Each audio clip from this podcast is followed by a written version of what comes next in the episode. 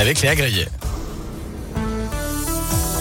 Bonjour à tous et à la une de ce journal des bonnes nouvelles, un Lyonnais à l'honneur ce matin. L'ancien président de l'OL, Jean-Michel Aulas, a été décoré du grade de commandeur dans l'ordre national du mérite des mains d'Emmanuel Macron.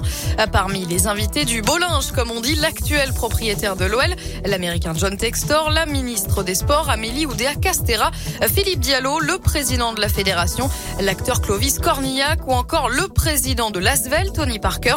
Emmanuel Macron l'a notamment qualifié de roi des présidents sportifs et de bâtisseurs d'exception. On continue avec un nouveau millionnaire dans le Rhône. Un joueur du département a remporté le loto de la Saint-Valentin d'après le site tiragegagnant.com. 12 millions d'euros. C'était le neuvième tirage. Bravo à ceux ou cette chanceuse. Et puis pour les nostalgiques, mais aussi pour les enfants, le dessin animé de vulgarisation scientifique Il était une fois fait son retour sur les écrans cette semaine sur France 4. Ce sera tous les soirs, sauf le samedi. Si vous étiez enfant dans les années 80-90, vous n'avez pas pu le rater. Retour donc de cette série culte, mais dans une nouvelle version cette fois-ci. Ça s'appelle Il était une fois les objets, toujours avec Maestro et sa barbe blanche, forcément.